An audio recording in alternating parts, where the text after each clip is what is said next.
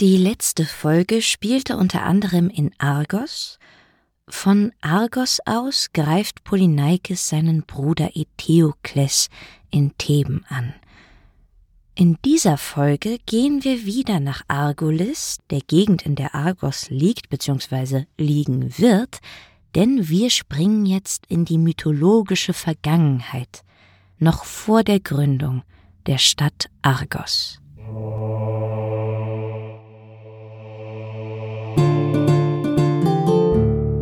Das Chaos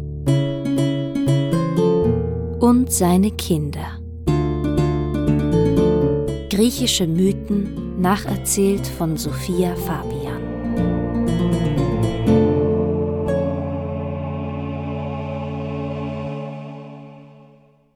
Argolis ist zu dieser Zeit eine sehr schöne Gegend. Flüsse fließen, alles ist grün. Doch das wird sich eines Tages ändern. Denn zwei Götter kommen nach Argolis, Hera und Poseidon. Beide wollen jeweils die Gegend für sich beanspruchen. Sie gehen zu Inachos, einem König, der hier am Fluss Haliakmon wohnt. Manche sagen auch, dass er selbst, also Inachos, ein Flussgott war.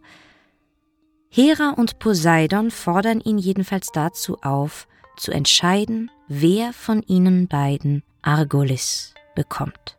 Wer bekommt hier einen Tempel? Inachos weiß, dass er, egal wie er entscheidet, entweder den Zorn der Hera oder den Zorn des Poseidon auf sich ziehen wird aber er kann auch nicht die Entscheidung verweigern. Der Zorn eines einzelnen Gottes ist schon schlimm genug, aber es ist immer noch besser, als den Zorn beider Götter auf sich zu ziehen, also muss Inachos eine Entscheidung treffen, so schwer es ihm auch fällt, und er entscheidet sich für Hera. Hera soll Argolis bekommen, Poseidon ist natürlich sehr erbost darüber, und er wird sich auch an Inachos rächen, aber noch wird Inachos erst einmal von Hera gelobt. Du hast weise gewählt, Inachos. Nun soll mein Kult hier in Argolis herrschen, aber ein Tempel reicht mir nicht. Jemand muss ihn pflegen. Deine Tochter Io ist gerade in einem guten Alter, sie soll zu meiner Priesterin ausgebildet werden. Inachos ist geehrt. Er nimmt dankend an, und die junge Io wird zur Hera-Priesterin herangezogen. Eines Tages aber verschwindet Io spurlos. Inachos ist verzweifelt, er sucht überall, aber sie ist wie vom Erdboden verschluckt. Kurze Zeit später hat Inachos bei einem Spaziergang am Ufer des Flusses Haliakmon eine merkwürdige Begegnung. Eine wunderschöne weiße Kuh kommt auf ihn zugerannt. Inachos will schon aus dem Weg springen, da bleibt sie vor ihm stehen und blickt ihm in die Augen. Erstaunt erwidert Inachos den Blick. So ein Verhalten hat er bei Kühen noch nie erlebt. Doch die Kuh scheint zahm. Langsam pflückt Inachos ein paar Kräuter und hält sie vorsichtig dem Tier hin. Die Kuh kommt näher, ganz ohne Angst und frisst die Kräuter aus seiner Hand und, wie als wolle sie sich bedanken, leckt und küsst sie seine Hand. Da sieht Inachos plötzlich, dass sie weint. Dicke Tränen kullern über die weißen Kuhwangen und fallen in den Staub. Und da passiert etwas noch Unglaublicheres. Die Kuh bewegt ihre Hufe fast so, als würde sie tanzen, über den Boden. Inachos schaut genauer hin und erkennt Buchstaben. Die Kuh schreibt mit ihren Hufen in den Staub. Und was diese Kuh schreibt, das wisst ihr vielleicht schon, denn ich habe in einer früheren Folge schon einmal Ios Geschichte erzählt. Diese Kuh ist nämlich Io, Inachos Tochter. Was ist passiert? Io reiht sich ein bei den unendlich vielen Geliebten des Zeus. Und ich sage zwar Geliebte, aber mit Liebe haben diese Seitensprünge eher selten etwas zu tun.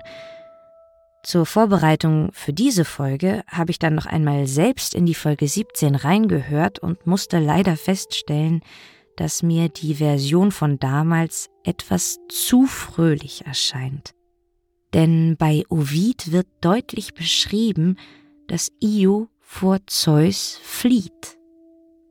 Sie will nicht mit ihm schlafen. Aber Zeus ist das egal. Er lässt dunkle Wolken aufziehen, Io kann nichts mehr sehen, läuft durch die Dunkelheit, stößt sich überall und wird immer langsamer. Der Gott holt sie ein und vergewaltigt sie. Als sich währenddessen Hera nähert, verwandelt Zeus Io schnell in diese weiße Kuh. Hera bleibt skeptisch und verlangt die Kuh für sich, und Zeus lässt es zu, dass Io in Heras Gefangenschaft gerät. Bewacht wird die kleine Kuh vom hundertäugigen Riesen Argos. Nachts ist Io angebunden, aber tagsüber lässt Argos sie frei herumlaufen. So findet Io an diesem Tag also ihren Vater. Und als Inachos das alles liest, was die Kuh ihm auf dem Boden schreibt, weint auch er los und umarmt die Kuh, die er endlich als seine Tochter erkennt. Doch da richten sich die hundert Augen des Argos Panoptes auf die Szene. Der Riese entreißt Io dem Inachos wieder und bringt sie fort, auf einen Berggipfel, wo er sie von nun an noch schärfer bewacht. Erst jetzt schickt Zeus seinen Sohn Hermes los, um Io zu befreien.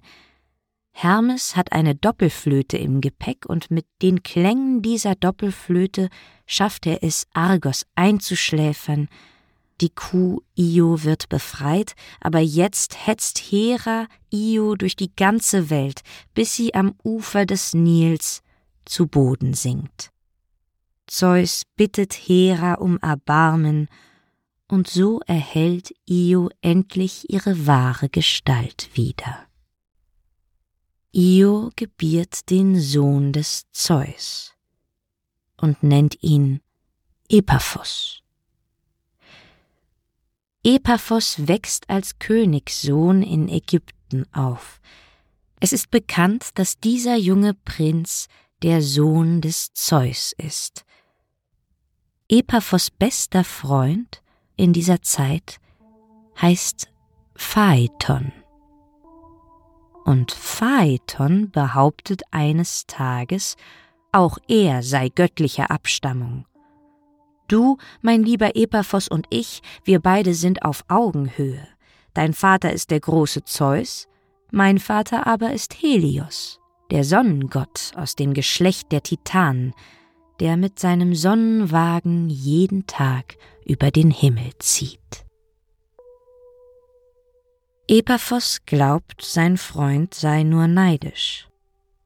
Ach, Phaeton, lass das Geschwätz, du musst dich deiner irdischen Herkunft nicht schämen. Phaeton wird rot, einerseits vor Scham und andererseits vor Wut. Er sagt nichts weiter zu Epaphos, beschließt aber, dass er es seinem Freund schon noch beweisen wird. Er geht zu seiner Mutter, Klymene, und stellt sie zur Rede. Mutter, du hast mir immer erzählt, dass mein Vater Helios ist, und jetzt wagt Epaphos zu behaupten, du lügst. Ich wollte unsere Ehre verteidigen, aber ich konnte nichts erwidern. Ich habe doch selbst nie einen Beweis dafür bekommen. Ich schwöre es dir, Phaeton. Da oben im Himmel siehst du die hellen Strahlen, das ist deines Vaters Werk. Frag ihn doch selbst, wenn du mir nicht glaubst. Geh zu ihm. Sein Palast ist weit im Osten, dort, wo er jeden Morgen die Fahrt mit seinem Sonnenwagen beginnt. Also zieht Phaeton los, dorthin, wo die Sonne aufgeht. Nachts kommt er an, schon von weitem erkennt er sein Ziel. Mächtig ragt der Sonnenpalast auf den hohen Säulen empor, golden leuchtend wie Feuer.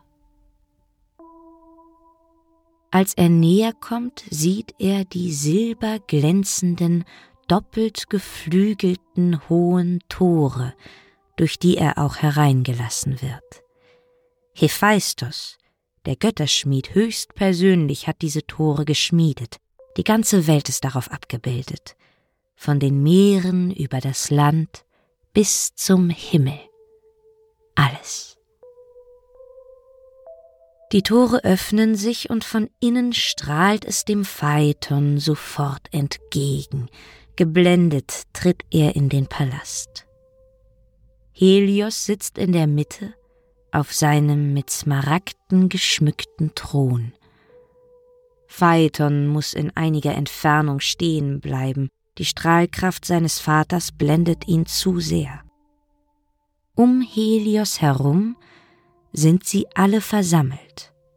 Der Tag, das Jahr und der Monat, dann die Jahrhunderte, die Stunden in immer gleichem Abstand und auch der junge Frühling mit seinem blühenden Kopfschmuck, der Sommer, der Herbst und der eisige graue Winter mit struppigen Haaren.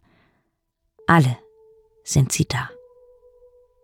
Während Phaeton eingeschüchtert um sich blickt, spricht Helios ihn von seinem Thron aus an. Was führt dich zu mir, Phaeton, mein Junge? Ich ich brauche einen Beweis, dass meine Mutter Klymene nicht lügt. Sie sagt, du, o großer Helios, du seist mein Vater. Helios setzt seine leuchtende Krone ab und deutet Phaeton, dass er näher kommen soll. Nie habe ich es geleugnet. Du bist mein Sohn. Climene, deine Mutter lügt nicht, und wenn auch meine Worte dir nicht reichen, verlange, was du willst. Was brauchst du, Phaeton, als Beweis? Was auch immer es sein mag, du sollst es bekommen, das schwöre ich dir beim Styx. Phaetons Augen leuchten auf. Er hat sich auf dem Weg hierher schon gut überlegt, wie er seine Herkunft beweisen will. Lass mich deinen Sonnenwagen fahren. Ich will nur eine Runde mit den geflügelten Rossen über den Himmel ziehen, dann kann niemand mehr behaupten, ich sei nicht dein Sohn. Helios bereut seinen Schwur. Denn wenn ein Gott beim Styx schwört, darf er den Schwur nicht brechen. Die Strafe wäre es, neun Jahre lang seine Stimme zu verlieren. Das will Helios nicht riskieren. Aber er versucht, Phaeton umzustimmen. Mein Junge, du hast dir das Einzige gewünscht, das ich dir nicht gewähren will. Deine Kraft reicht nicht aus, um den Wagen zu lenken. Die Pferde brauchen eine starke göttliche Hand. Es ist zu gefährlich. Wünsch dir, was du willst, nur dies nicht, denn was du dir da wünschst, ist kein Geschenk, glaube mir, sondern eine Strafe. Aber Phaeton lässt nicht ab. Er besteht darauf. Und Helios sieht sich gezwungen, ihn zu seinem Wagen zu führen. Wunderschön steht der goldene Sonnenwagen da das schönste Gefährt, das man sich vorstellen kann, ein weiteres Geschenk des Götterschmieds Hephaistos. Mit offenem Mund betrachtet Phaeton die goldenen Räder und die reichen Verzierungen, als um sie herum plötzlich alles in Purpur zu glänzen beginnt. Die beiden Schwestern des Helios vollbringen ihr Werk. Selene, die Mondgöttin, beendet gerade ihre nächtliche Runde. Die silberne Sichel verschwindet langsam. Und Eos, die rosenfingrige Göttin der Morgenröte, löst Selene ab und legt einen roten Schleier über die Welt. Es ist soweit. Helios gibt seinen Dienern ein Zeichen. Sie führen die Feuerrosse vor den Wagen, vier große Pferde mit großen leuchtenden Flügeln und spannen sie an. Mit düsterer Miene setzt Helios seinem Sohn Phaeton seine Sonnenkrone auf und bittet ihn ein letztes Mal. Es ist noch nicht zu spät. Erlöse mich von meinem Schwur, ich bitte dich, und lass mich selbst meinen Wagen lenken. Aber Phaeton denkt gar nicht daran. Er steigt in den Wagen und nimmt stolz die großen Zügel in seine zarten, weichen Menschenhände. Nun gut, sagt Helios dann höre bitte wenigstens auf deinen Vater, halte die Zügel in einem festen Griff. Die Pferde müssen auf der vorgesehenen Bahn bleiben. Sobald sie vom Weg abkommen, musst du gegenhalten, sonst. Aber Phaeton hört gar nicht mehr zu. Er ist so aufgeregt, dass er einfach mit den Zügeln schnalzt, die vier riesigen Feuerpferde stürmen los. Der Wagen ist so viel leichter als sonst, dass er schlingert und Phaeton sich nur mit großer Mühe an den Zügeln festhalten kann. Die Rosse spüren Phaetons Anwesenheit kaum. Nichts hält sie wie sonst in der Bahn. So reißen sie den Wagen und damit eine Bahn aus Feuer über den Himmel. Schnell wird Phaeton klar, was er angerichtet hat. Er reißt den Kopf in alle Richtungen, fleht zu den Göttern, aber alles geht zu schnell. Sie nähern sich der Erde und alles geht in Flammen auf. Die Berge, die Täler, Flüsse und Seen verdampfen, Wüsten entstehen. Unaufhaltsam verbreitet sich die heiße Zerstörung, bis Zeus höchstpersönlich einschreitet und den Sonnenwagen mitsamt Phaeton durch einen Blitz seines Donnerkeils zerschmettert. Als der Donner verhallt ist, herrscht Ruhe. Leblos liegt die Erde im Dunkeln. Nur an manchen Stellen funkelt die Glut unter der Asche. Danach zieht Zeus über die Erde, um sie zu heilen. Er schickt Poseidon aus, damit er die Flüsse wieder fließen lässt und Poseidon gehorcht Zeus. Alles kann sich langsam erholen, nur an einer Stelle lässt Poseidon absichtlich weiterhin Trockenheit herrschen. Um sich an Inachos dafür zu rächen, dass er sich damals für Hera entschieden hat, lässt er alle Flüsse in Argolis trocken liegen.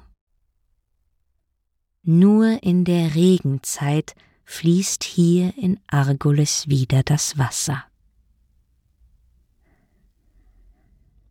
Inachos sitzt schluchzend am ausgetrockneten Flussbett. Nicht nur seine Tochter Io haben die Götter ihm genommen, sondern jetzt auch noch das lebenspendende Wasser. Was soll er jetzt tun? Und während Inachos so dasitzt und schluchzt, hört er plötzlich ein fieses kleines Stimmlein. Es ist ein Wesen, das menschliche Züge hat, aber es ist ganz klein und verschrumpelt. Und dieses Wesen ist Eris. Eris ist die Göttin der Zwietracht und des Neides. Sie kommt immer erst in einer kleinen hässlichen Gestalt zu einem, aber wenn man sie ordentlich füttert, mit Hass und Neid, wird sie immer größer und stärker. Und so geschieht es mit Inachos. Er ist so fertig mit der Welt, dass es für Eris ein leichtes ist, ihn anzustacheln. So zieht Inachos umher und verflucht alles. Zeus, den Vergewaltiger, Hera, die Eifersüchtige, Poseidon, der ihm sein Wasser genommen hat, und Inachos flucht und flucht, und Eris wird immer größer und schöner, und so hat Inachos bald schon alles verflucht, alles, was ihm über den Weg läuft, Menschen, Tiere, Blumen, Eris bringt ihn sogar dazu, seine eigene Familie zu verfluchen. So verflucht Inachos seine Nachfahren, nicht die direkten, aber erst Generationen später, da trifft der Fluch dann Danaos und Ägyptos.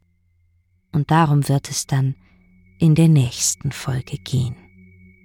Doch diese Folge ist noch nicht vorbei, denn Zeus schickt Inachos irgendwann eine Erynie, eine Rachegöttin, nämlich Tisiphone. Und Tisiphone nimmt von allem, was Inachos so verflucht hat, ein kleines Stück und bindet aus diesen vielen kleinen Stückchen ein Seil. Und dieses Seil bindet sie um das Herz des Inachos. Und je mehr sie bindet, desto mehr zerrt es ihm das Herz. Und irgendwann hat Inachos solche Schmerzen, dass er sich das Leben nimmt. Manche sagen, er wirft sich zur Regenzeit in den Fluss Haliakmon, der von da an den Namen Inachos tragen soll. Andere wiederum erzählen, dass Inachos ein Flussgott ist, das habe ich am Anfang schon erwähnt. Noch einmal andere sagen, dass er den Fluss mit seinen eigenen Tränen füllt, weshalb der Fluss ein Salzwasserfluss ist.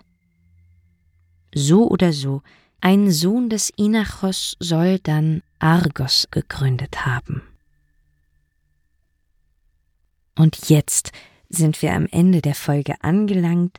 Dieser Podcast hat es sich ja so ein bisschen zur Aufgabe gemacht, etwas Ordnung in die chaotischen Mythen zu bringen, und ich hoffe, das gelingt mir einigermaßen, auch wenn das eigentlich ein völlig ähm, überproportioniertes Unterfangen für meine Fähigkeiten ist. Ich versuche also die Reihenfolge so zu gestalten, dass die Folgen in etwa aufeinander aufbauen. Es soll aber auch natürlich verständlich für alle bleiben, die nicht der Reihe nach anhören. Das ist alles ein großes Gepuzzle. Ähm, aber genau das macht mir auch so viel Spaß, unter anderem. Und so ähm, ging es in den ersten Folgen ja, wie ihr vielleicht bemerkt habt, wenn ihr es von Anfang an gehört habt, um die Göttergenese, wie ist alles entstanden, und es gab einige Mythen über die Entstehung der Menschen, über gute und schlechte Menschen, über die Unterwelt, über die Unterwasserwelt, über die Liebe. Dann ist mir aufgefallen, dass einige von euch den Podcast gerne zum Einschlafen hören, darum gab es dann die Folge zu Hypnos. Und jetzt hangeln wir uns gerade an den mythologischen Königsfamilien entlang um zu den bekanntesten Helden zu gelangen. Herkules wurde sich ja schon mehrfach gewünscht, ist auch schon mehrfach aufgetaucht und natürlich könnte ich jetzt einfach mal so losgelöst von all den anderen seine Geschichte erzählen, aber ich persönlich finde es eben spannend, dieses gewaltige Netz so ein bisschen aufzudröseln. Und tatsächlich befinden wir uns jetzt bereits ähm, schon seit einiger Zeit in dem Familienstammbaum des Herakles. Io ist nämlich die Urgroßmutter von Agenor und Belos. Agenors Familie kennen wir, der ist der Vater von Europa, Katmos ähm, und deren Kinder und Enkel, Urenkel, Minos und Ödipus und so weiter haben wir uns auch alle schon angeschaut. Und Belos ist dann der Vorfahr von gleich zwei Helden, und zwar Perseus und dann auch noch Herakles. Und in den nächsten Folgen schauen wir uns alles an, was dazwischen so Interessantes passiert. Ähm, wer sich sehr für diese Familienzusammenhänge interessiert, weil man kann den Podcast auch einfach durcheinander hören, so ist es nicht, kann die Folgen auch in der familiären Reihenfolge hören. Da müsste man dann bei Folge 17 beginnen, dann 2021, 22 hören und dann 25 und 26. Und das ist jetzt aber natürlich für alle Hardcore-Mythologie-Fans oder falls ihr wirklich völlig den Überblick verloren habt, dann kann man das nochmal nachhören. Ich versuche auch hin und wieder, zwar eher selten, aber gut, ähm, eine Art ähm, Stammbaum oder Stammbaumbruchstücke auf meinem Instagram-Kanal zu posten. Leider bin ich da etwas unbegabt und kenne mich mit den ganzen Canvas- und Photoshop-Sachen überhaupt nicht aus. Aber der Wille ist da und vielleicht kommt da demnächst noch einiges. So, genug gequatscht. In dieser Folge geht ein lieber Dank raus an Camilo, Nina, Anna und Sophie. Vielen Dank für die liebe Spende. Mein Name ist Sophia. Hiermit bedanke ich mich für eure Aufmerksamkeit. Mögen die Götter mit euch sein.